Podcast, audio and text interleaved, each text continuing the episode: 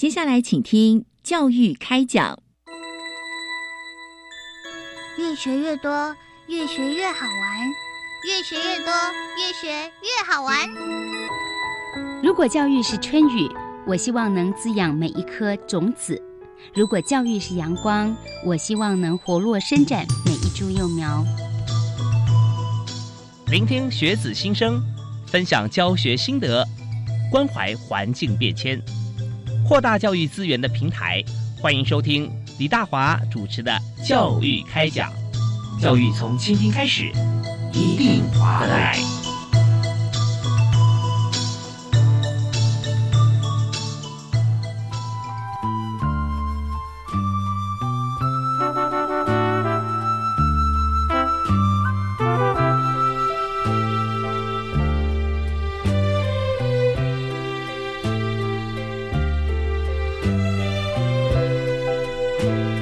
位亲爱的听众朋友，大家晚安！非常欢迎您锁定我们的频道——国际教育广播电台，在每个星期跟星期二晚上七点零五到八点为您播出的教育开讲。我是主持人李大华。那么在今天节目里面啊，我们要和大家一起来畅谈啊。在教育这条路上面，我们知道说，人从小第一个教育环境是家庭，家庭到了这个幼儿园啊，学前或者到了小学，哇，那时候啊，只要是第一天新生报道，保证这个家长比学生多啊，有时候是父母两位啦，或者说六位哈带一位，那一路到了这个高年级，慢慢人数少了，到中学，在家长不太进学校，到了大学。哎，那个好像有时候跟孩子要谈谈学校里面的这个上课啊，今天呃这个礼拜啊，这个学期学什么啊？似乎要这个大家都有空，然后小孩在跟您说，其实主要有一点哈，就是怎么样能够在课堂上面啊，让孩子可以把他学到什么很完整的了解之后，然后能够表达转述给家长或给其他人。如果真的能够做到这一点，哇，那个教育之成功哈。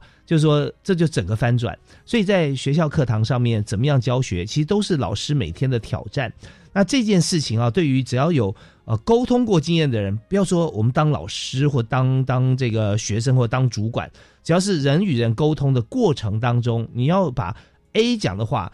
充分了解转述给 B 啊，那你可以讲的完全一样哇，这就很不得了。所以在今天节目里面，我们就特别针对教学这个部分啊，跟大家来介绍两位名师啊，跟大家一起来分享。但呃，校学相长这个部分是有的，但是真正关心我们教育现场的主体，也就是学生所有的需求跟能够了解跟呃掌握知识的。这个方法跟途径啊，这更加重要。所以今天我们的两位来宾呢，是这次杰出通识教育教师奖的得主啊，为大家介绍。呃，女士优先，我们先介绍逢甲大学的郑媛媛教授。嗨，郑老师好，主持人好，呃，所有线上的听众朋友大家好，是非常欢迎郑老师。请问一下郑教授，平常你授课的科目大概有哪些？我大部分的课程在建筑专业学院，是。呃，也有一部分是在通识，嗯，然后在通识呢，我教了几门课程，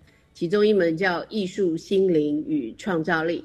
另外一门课呢是叫水墨造型设计，同时我还在通识教育，呃，组组织了一个很大的呃教师团队，呃，我们叫做音乐舞台生命剧场。啊，这是一个学习艺术与科技整合的一个大平台。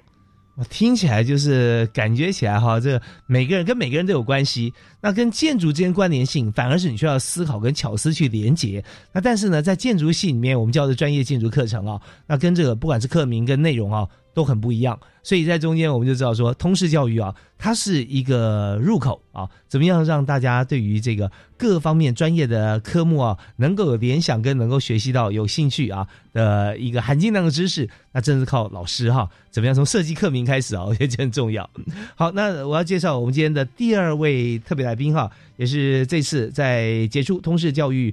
啊，教师奖的得主是在台中科技大学啊，国立台中科技大学的副教授何新佳何教授。哎，何老师好，主持人郑老师以及呃线上的听众啊，大家好。是，那今天何老师平常我们在学校里面教授的课程啊，大概是哪些面向？当时啊，我我我念过几个背景啊，就是刚刚郑老师提到的，在建筑学院嘛，哈，是我自己念的建筑。美术、都市计划、环境教育。嗯，那当时其实我就是以进通识教育中心做通识教育为一个我的职责，所以我现在就是一个非常呃纯粹在通识教育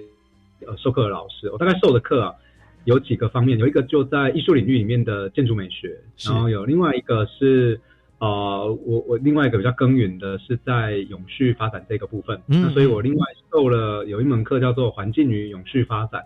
那呃，就如刚刚郑老师提到的，我在校内也有有了一群呃共同呃一起工作的一个老师。那我们还有、嗯我我们还有教授一门课是大一入门的课，嗯叫做大学之道。而我们这门课也把永续发展这样子比较核心的概念导入了这个大一入门的这一门课里面。嗯，哇，在大学之道马上就要接在明明德哈，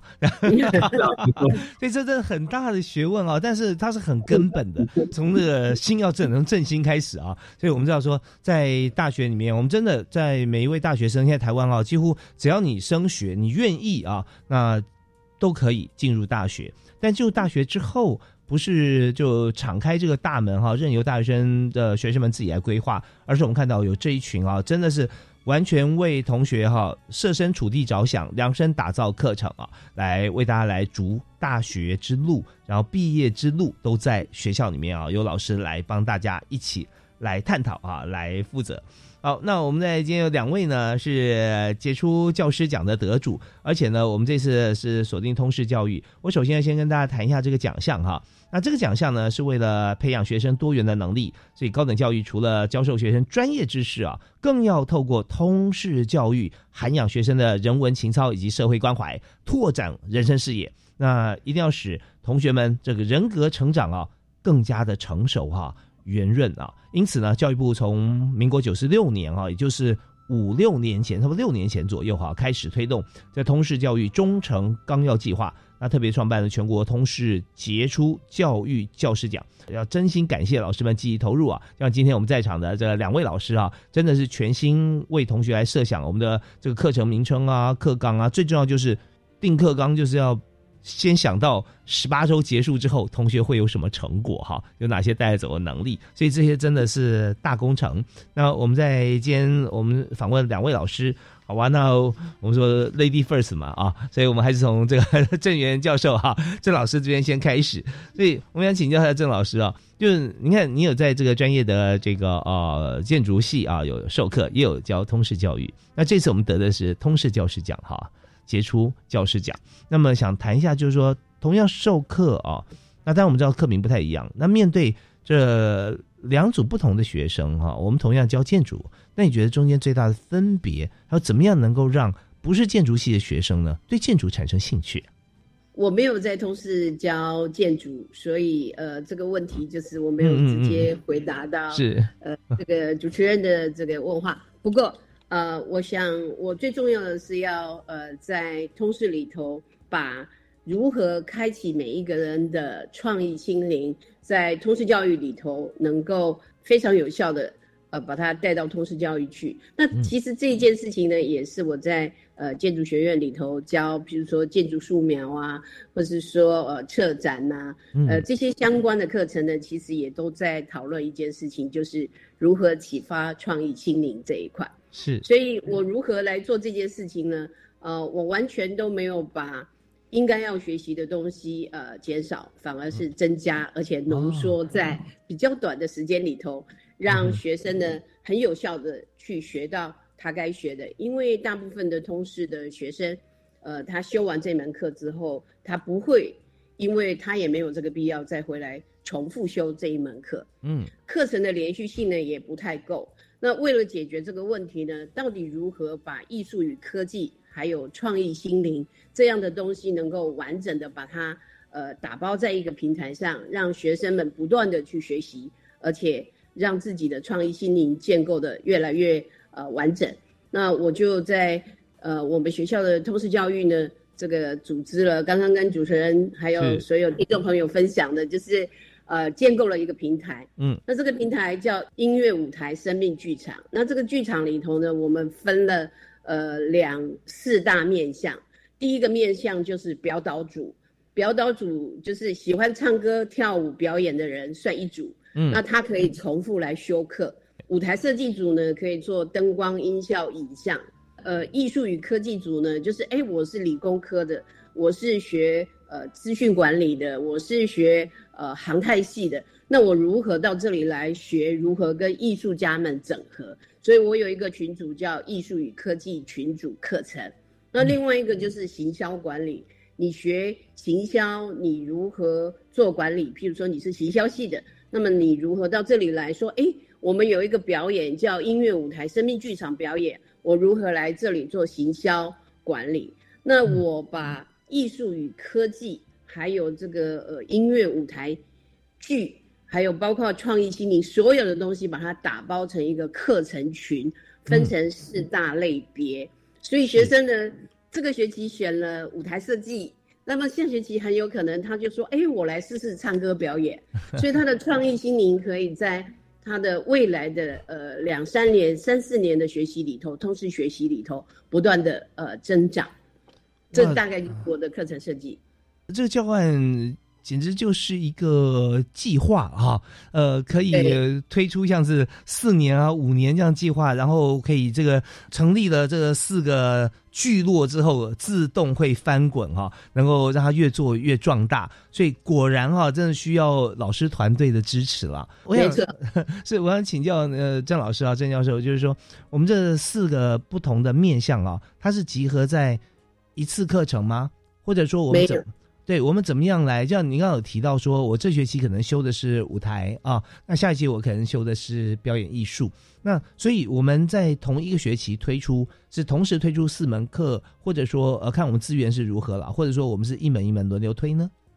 好，呃，解释一下这四大面向的课程呢，我们每一个学期都全部推出。那推出的正式课程有十门，呃。微学分课程或是工作坊有十到十二门，所以每一学期我们有推出十二门课程。那十二门课程呢，呃，一半是正式课程，也就是要么在建筑专业学院里头开，要么在通识里头开。那呃，在这两个不同的系所里头开，所以学生呢可以吸引不同的学生修，但是他都为了共同一个目标，就是哎。一个年，一年之后呢，我要去参与这个舞台剧的演出。那么我学的东西呢，是实际要用在用在剧场上的。所以呃，我们每一个学期都开二十几门课，然后重复修、重复开，所以每一个学期开，所以学生可以有很多面向可以选择。啊，是，所以说同学们可以在一个学期里面学到好几样不同，特别是微学分啊。微学分的话，就是你看我们这不到一学分嘛，我们可以从零点一开始都有哈。那所以这样所动用到的教学资源，势必要比之前要多好多倍啊，要这么多的老师，还有甚至结合这个校外的专业啊。一起来做，那所以我想说，在这个过程当中啊，那么如果说要把我们整个啊这个课程哈打包起来哈啊都修完的话，它几乎可以变成一个学程了，学分学程，对，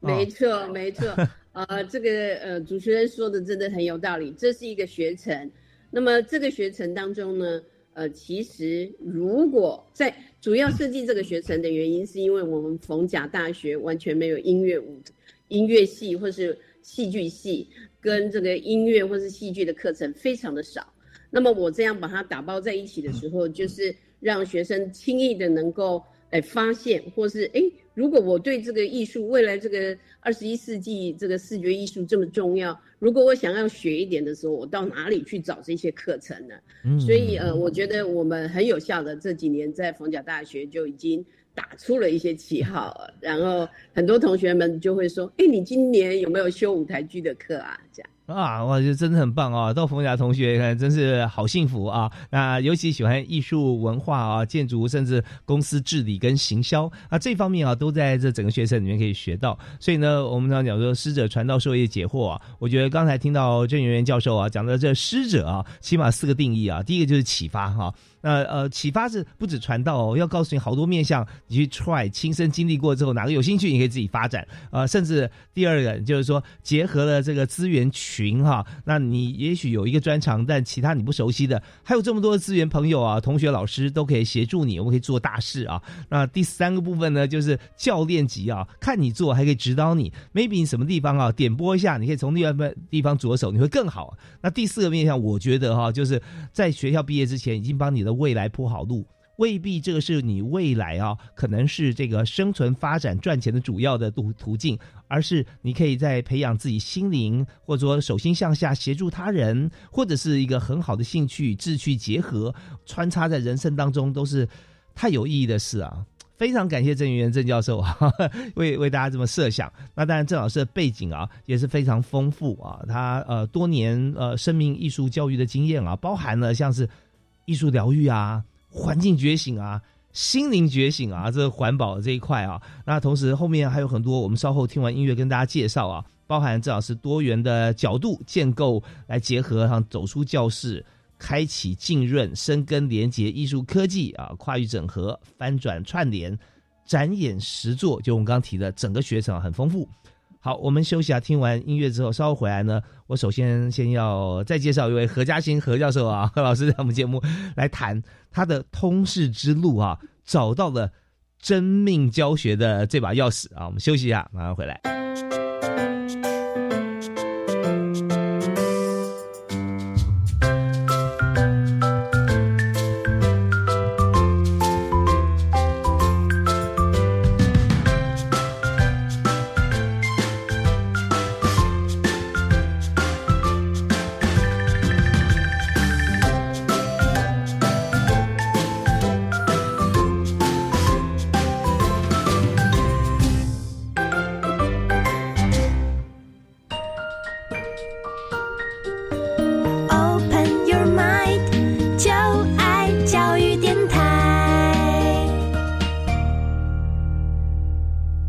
所收听的节目是在国立教育广播电台为您在星期一跟星期二晚上七点零五到八点钟为您播出的教育开讲，我是主持人李大华。那么在今天节目里面啊，我们好开心啊，有两位老师跟我们一起共度。那这两位老师呢，都是在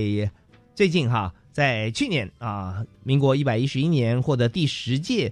全国杰出通识教育教师奖的老师。呃，刚才为您访问的是郑元元郑教授啊，在逢甲大学，所以在喜欢艺术、科技、行销管理啊、表演、舞台这方面啊，都可以修他这满满含金量的学程啊。我估计啊，哎，郑老师，我们可以推学位学程了，是 再丰富一点。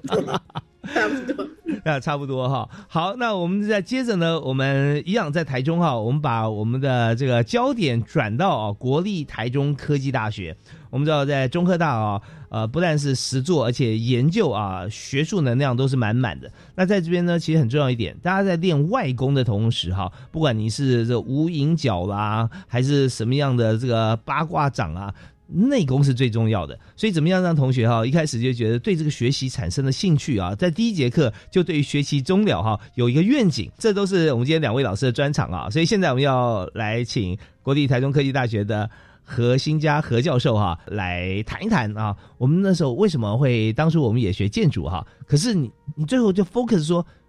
一定要从通识开始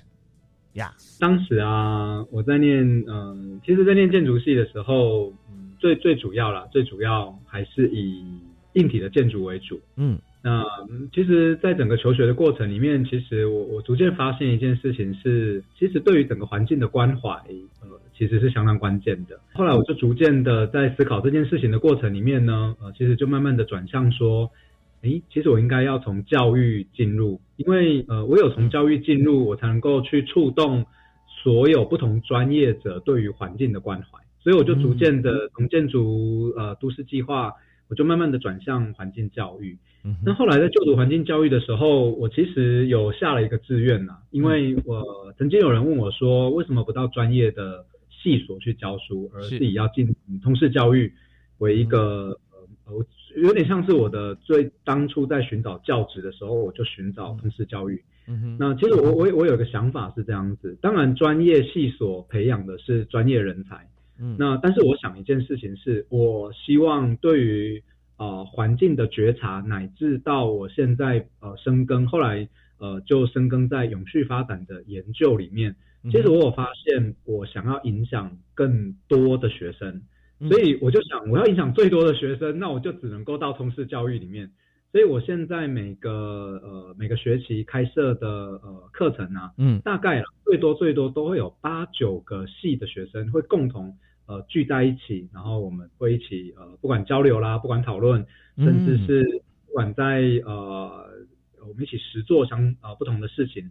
那其实我我有一个想法，就是说永续这件事情，它应该是要深耕于各个不同的专业，是因为学生修了我的通识课之后，我更希望他回到他的专业里面，把永续这这个概念在他不同的专业去做实践。所以当初一路这样转转转，我就想，嗯，那我应该从通识里面去进入，才能够影响最多的学生。这这个内行人都知道啊，何新家和老师选了一条最难的路哈。因为我们晓得说，其实在，在各行各业，像我们听众朋友，其实有有学校老师啊、校长啊、呃行政职的这个同仁啊，还有学生，但更多是家长跟各行各业朋友。所以为什么最难的路呢？大家知道，算做广告这件事情啊，打广告，像刚才呢，郑圆圆郑教授讲到说，行销这件事情嘛，你看行销一样东西，最最难的是什么？就教育他。教育人，第一你要找到他有兴趣的话题啊，这已经去了一半了，有一半人没兴趣啊啊，那那还有你要他熟悉的方法，哇，这可能他要觉得有点难度，还有你要找到时间，还有你教育的人啊，你要要对他胃口的啊，那所以几个下来之后，一百个人里面剩下两个人就不错了，所以最简单什么方法呢？借力使力，大家都知道这件事情哦，那你就搭便车、顺风车就 OK。所以我们现在讲环保啊，是别人搭何老师便车了哈，因为老师已经讲很久了啊。但是当之前呢，你要推啊永续，从建筑、从环境来推哈，怎么样建构 ecosystem 啊？或者说我们怎么样来看这个，在当初这个上个世纪就讲的这种联合国秘书长叫安南哈，来讲说 CSR，后来这个世纪叫 ESG 哈来推，可是一开始很难，现在面慢慢变显学，有法定规定，所以我。对两位老师致敬啊！特别是何老师讲到说，这个环境永续那个时候，你拿来在通识教育，一开始修课的人多吗？刚开始的时候，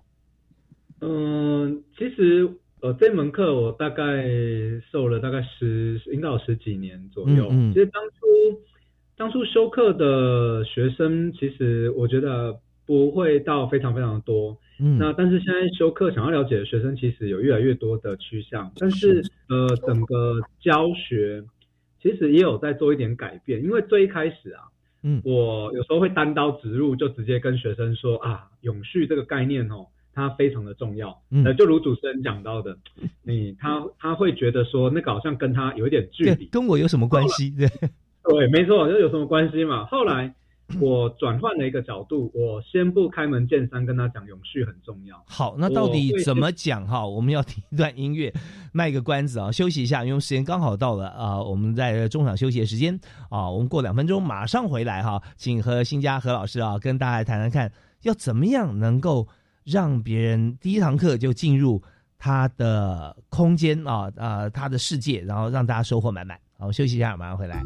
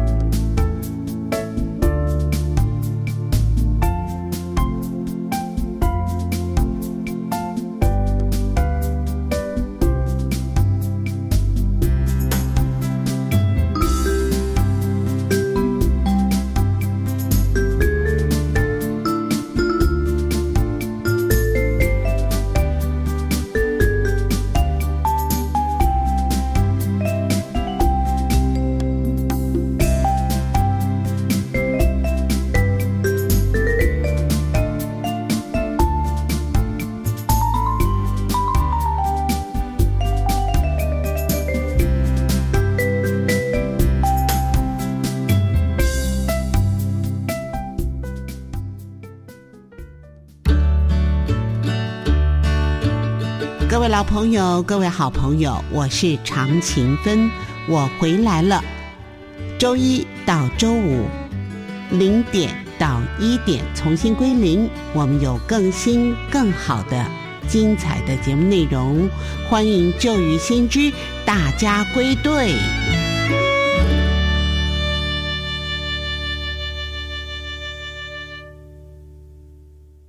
高中职要毕业了之后，你想要做什么呢？我决定申请青年储蓄方案，先去工作或当志工，累积经验，未来更有方向。而且先工作，政府每月还额外帮我储蓄一万元，三年可存三十六万元哦。我也要参加。申请时间到一百一十二年三月十六号，赶快上网申请青年教育与就业储蓄账户专区网站，电话专线零二七七三六五四二二。以上广告是由教育部提供。各位厝头家，大家好，我是营建署署长吴兴秋。咱的厝卡若申请租金补贴，咱有三大好康。每一屋每个月租金万五块以内免税，房屋税减半，地价税比较自用。欢迎来上公益出租人网站，也是卡控制七七二九八空空三，租好厝，做好事，欢迎大家做伙来。以上广告由来进步甲来进步营建署提供。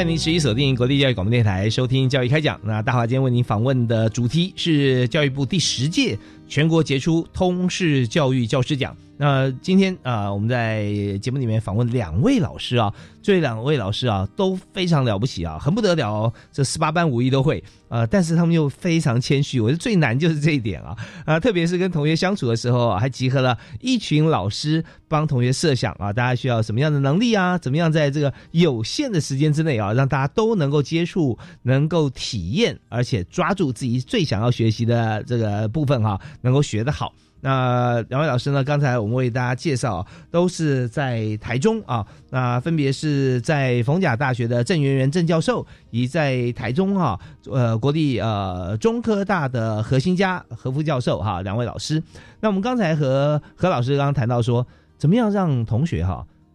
进入你的课堂，甚至啊在面对一一长串的选课单的时候啊，呃会脱颖而出，然后进入课堂的第一节课。就会进入你的环保世界，觉得说它就是我要的世界，美丽新世界啊！那这一点哈，怎么样做到呢？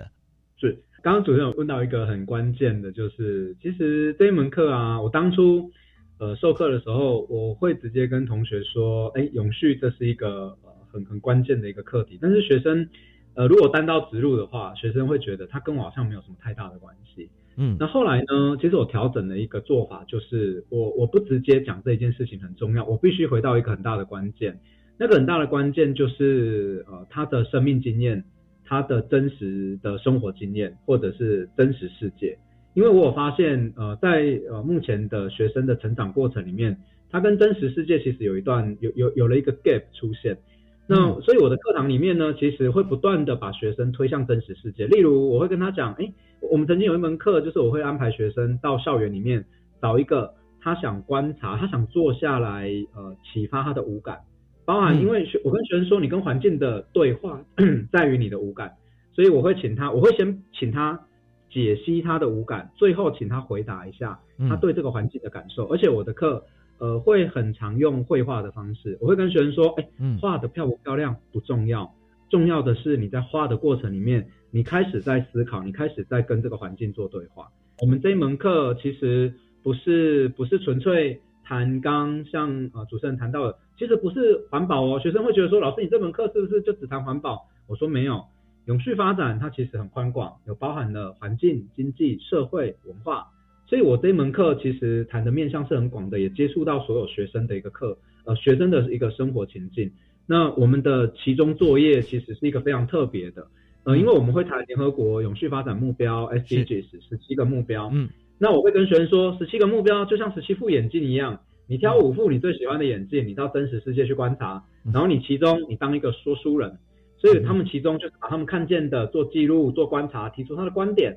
然后我试图的就是要把这件事情跟他们拉接近。当他做完说书人之后，我跟学生说：“那你挑一个从你的专业或从你未来可能想做的工作，甚至是你现在的打工出发，你有没有有一个目标，其实是你想要深入去探究的？我们期末我们就做一个倡议家，你就去倡议这些课题。而我跟学生讲，倡议行动，你在你的有限的时间跟资源里面，你可以透过自媒体，你可以透过你熟悉的。”呃，媒体的管道，或者是呃，你想要实际去做行动，我就可以开给学生一个比较宽广的一个呃道路，然后让学生可以，我有点像是一个引路人的角色。是，所以呃，我们刚刚听到的是国立台中科技大学的核心家何老师哈，何副教授所谈他的通识教育怎么样能够当一位引路人。那只要选择他的通识的课程呢，就像为自己。开启了一条或好几条全新的道路啊，让自己的人生有无限可能。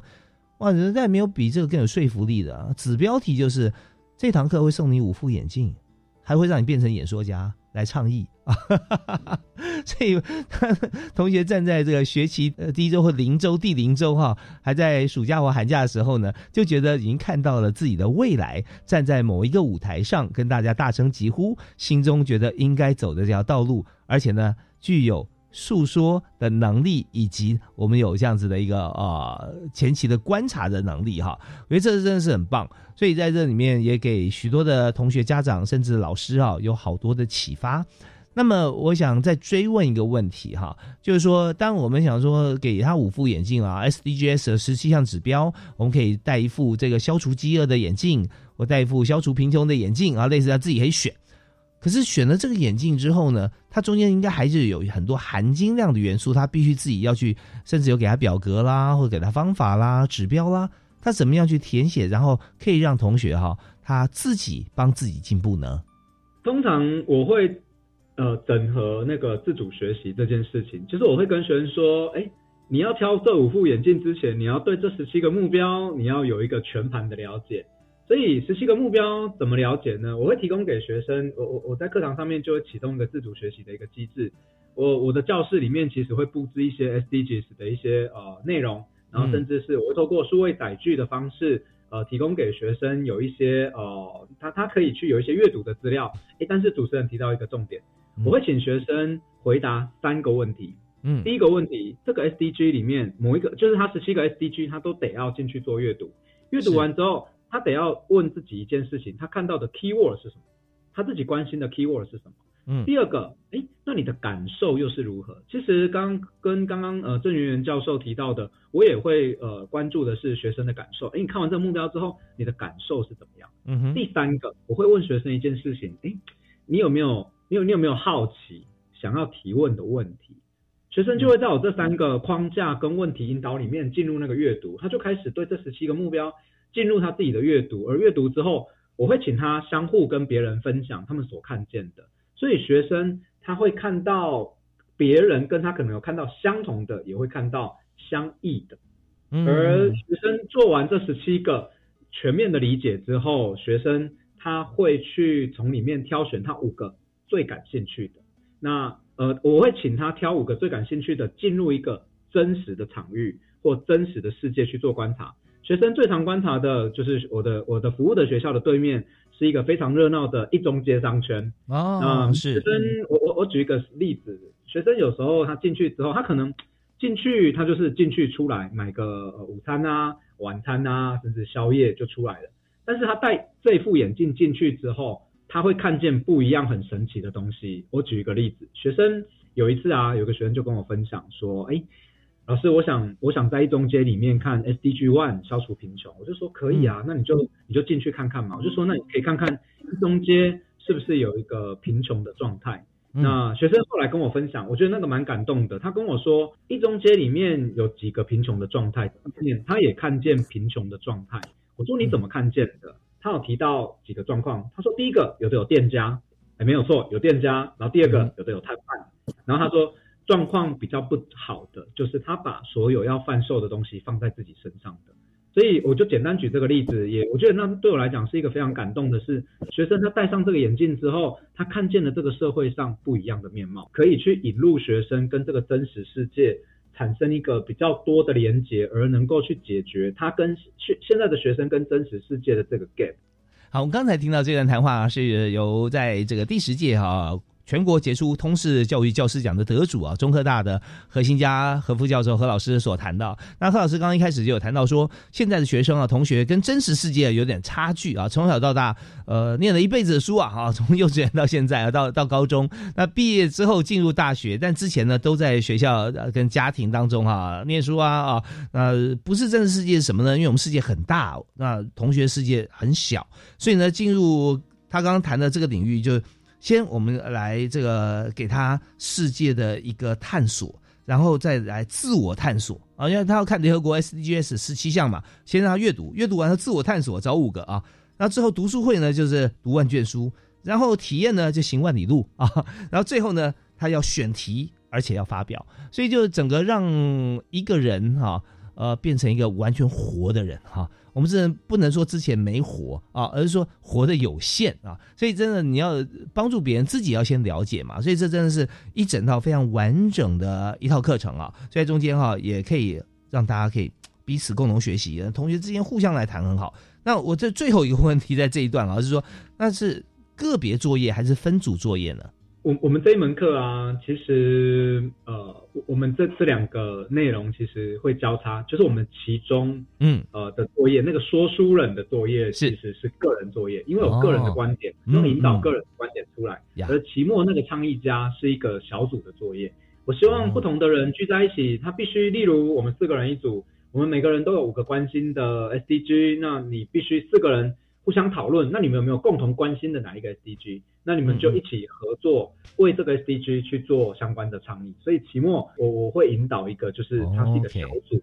共同合作去他去倡议。同时，他有可能是去啊解决相关的问题。他在这个 SDG 里面，他们看见的相关的问题是，这是一个非常巨大的引擎哈。那大家只要进来后，我们就可以启动它的引擎，会 drive 各种不同的议题在里面。而且呢，呃，不孤单啊，自己可以做，一定要有自己的观点了哦。那然后呃，大家都已经成熟到一定阶段的时候，我们就组成小组来做更大的事情。这真的是在学校里面啊，通识教育能够这么样有意思啊，真的是很棒。好，那我们这边听一小段音乐回来之后，我们立刻要访问我们今天的第二位特别来宾啊，也是这次呢结束通识教育教师奖的得主啊，在逢甲大学的郑媛媛教授啊。我们休息一下，马上回来进入郑教授非常缤纷亮丽的舞台。好，休息一下，回来。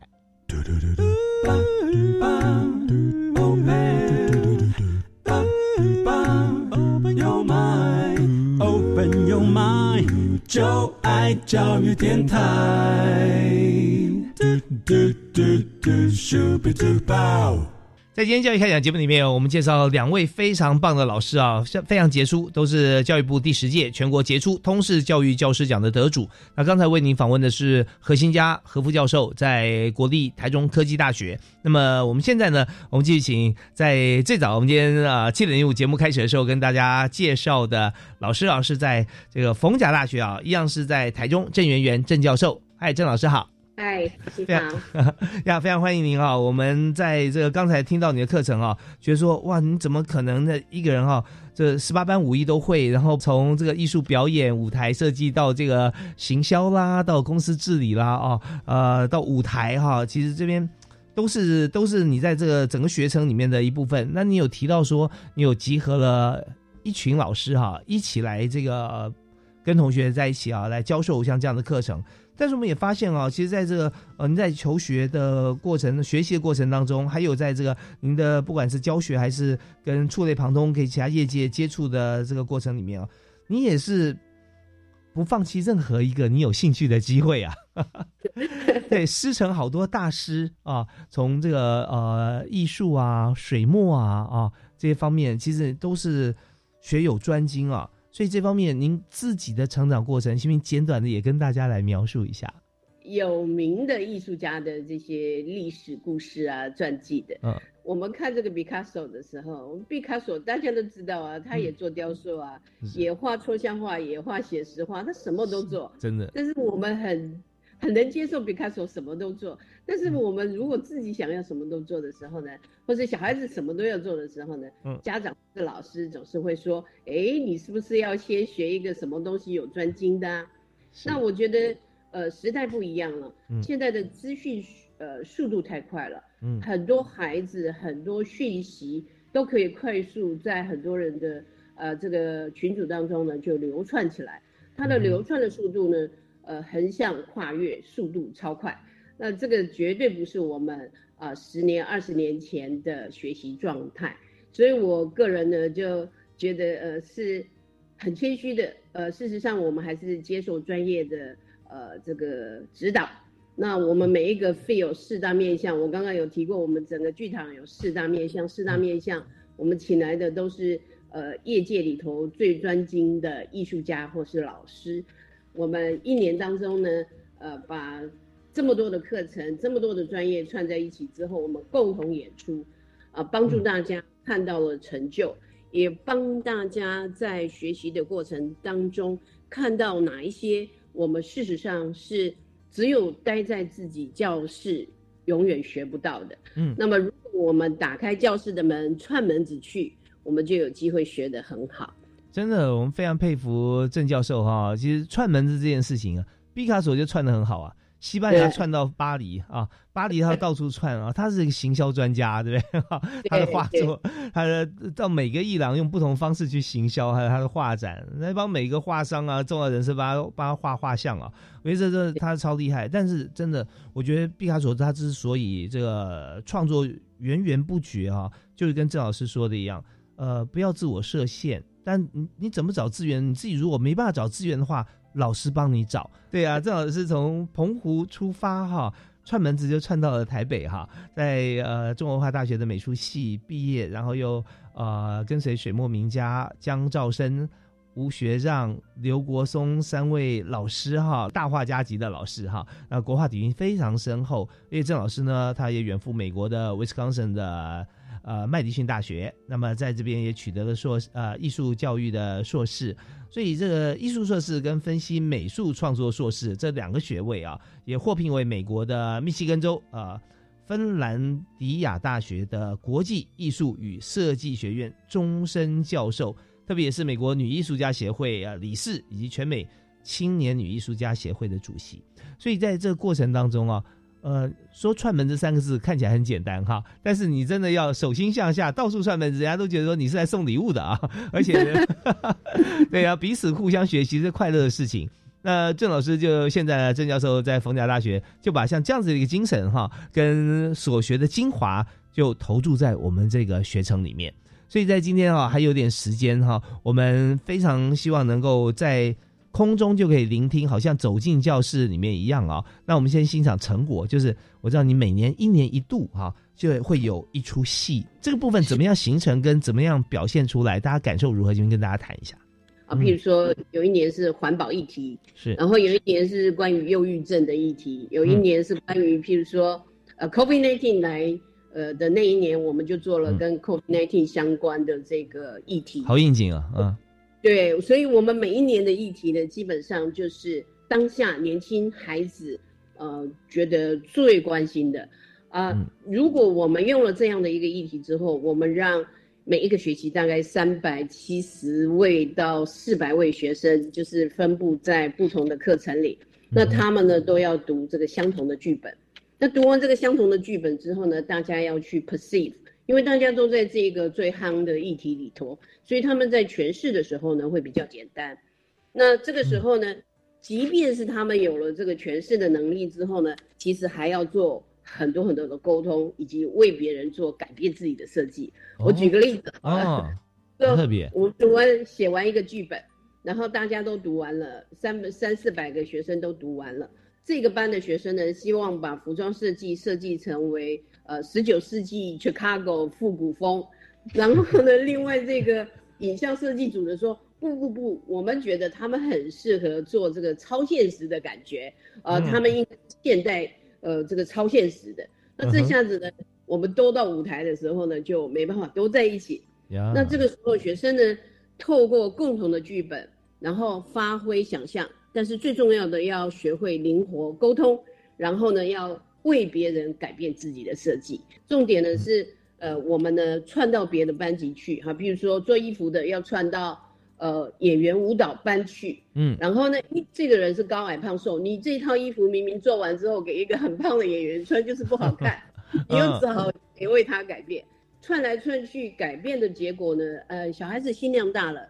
学习真正一脚踏出社会，呃的能力也强了。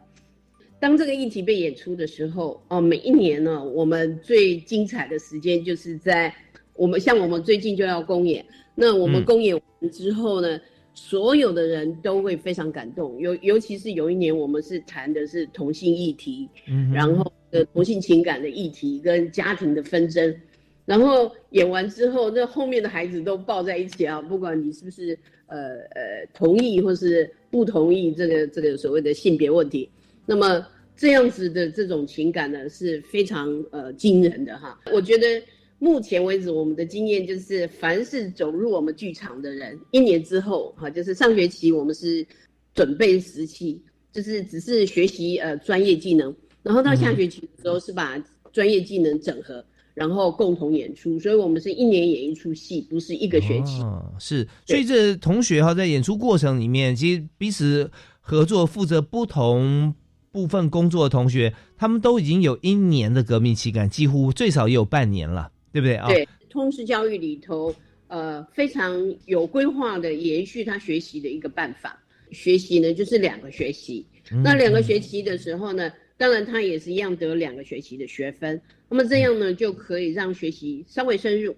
但是呢，他又可以去呃延续他已经学到的东西，呃，发挥他的所用，这样。是，感觉起来，你看两个学期啊，开十门课嘛，对不对啊？十门一个学期呃，一个学期十门课啊，那所以两个学期这样加起来，哇，那几乎大概都有大概呃三三五十个学分，大概都可以有了。哦，对呃大学毕业只要一二八学分，但是真的，如果说今天哦，呃，在国际间大学都已经有个趋势，就四年不分系的情况底下，它就说明了什么呢？说明说现在如果专业系所的话，他出来的同学进入任何一家公司，不足以能够满足所有公司跟个人的需求，所以这个时候，如果在大学里面可以借由啊自己本本来你所属的系所。或者真的你就四年不分系，可是你有一个真真正正啊，可以包罗万象、全方位的一个课程的训练、思维的训练、体量的训练跟行为的训练。那这样你说毕业之后，你说你在公司不能适应，那没有人会相信啊，那绝对是可以的。没有错，没有错。主持人这一段话真的是洞悉啊、我们在芬兰芬兰大学的一个最大的特色就是，我们每一个礼拜都有。共同的呃不上课的时间，然后老师学生 open 这个空间之后呢，他学习主题跟学习空间被打开之后，事实上是更能学到呃未来毕业之后走出校园可以用的知识跟能力。嗯，是真的太棒了。我们今天在短短一小时之内啊，向两位老师取经，会发觉说这个，你看。人家毕生一甲子的功力哈，就已经告诉我们了啊，所以我们在这边还不赶快起来吗？哈，这个不管在教学现场啦、学习过程啦，甚至在公司里面啦啊，我们真的就刚才郑老师提的几个重点啊，我有记录跟大家分享啊，就是说同学之间哈，其实一开始我们要呃熟悉什么呢？就是将心比心的感觉。你不要说为人改变你自己的个性，我就几乎很多人说不可能的啦，人已经长几岁不可能改变了。但是呢，你是不是为别人的要求而改变，而是为别人的开心而改变？你做什么，他真的会开心，那你看着你也高兴嘛，你自己并没有损失啊，啊，大家一起开心不好吗？啊，所以这时候就算在家庭里面、公司里面，就发觉一个小小的转念哈，你的人际关系啊，跟所有的这个和乐的结果是大不同。所以将心比心、优势段思维在课程里面有。那另外一个呢，就是呃，一场表演之后，不管你的呃心理想法如何，你的个性如何，会大家感情好到抱在一起，甚至痛哭啊。那这是什么呢？其实这这个部分啊，就是要有一种这个呃彼此互相先沟通才能了解。就是你要先要挖条沟嘛，你不沟就不会通。所以有一个课程、一个管道，让大家所有多元讯息都进来。那很多同学或者说我们在职场上面，很多你是从来想都没想过，他怎么会有这种行为？你了解他之后，发觉说他这样做还算好的，你应该多帮他一把啊。所以在这种情况底下啊，从学校就有这样的思维，那真的是让同学哈。会发觉说，学校并不是一个象牙塔，也跟社会没有界限，而是提早呢，透过名师可以知道说，我们这一辈子啊，哪些是真正带得走的能力。所以，我们今天真的非常感谢啊，两位第十届啊全国杰出通识教育教师奖的得主。我们最后剩下一分钟时间，两位请民互相分享一下哈，每位短短的一个小结论哈。那呃，我们请何新佳何老师啊先开始。好。呃，我想今天非常高兴跟荣幸，可以跟呃各位线上的好朋友分享通识教育这件事情。那我想最后用一段话，呃，跟各位线上的所有听众分享：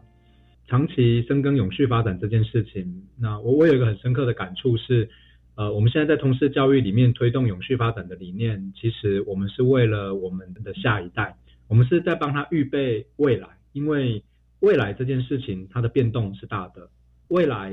他所要面对的课题是多的，而未来的相关的处境跟那个发展跟整个呃它的幅度也是非常大的，所以我们这我们这门课其实是为了学生的未来在预备。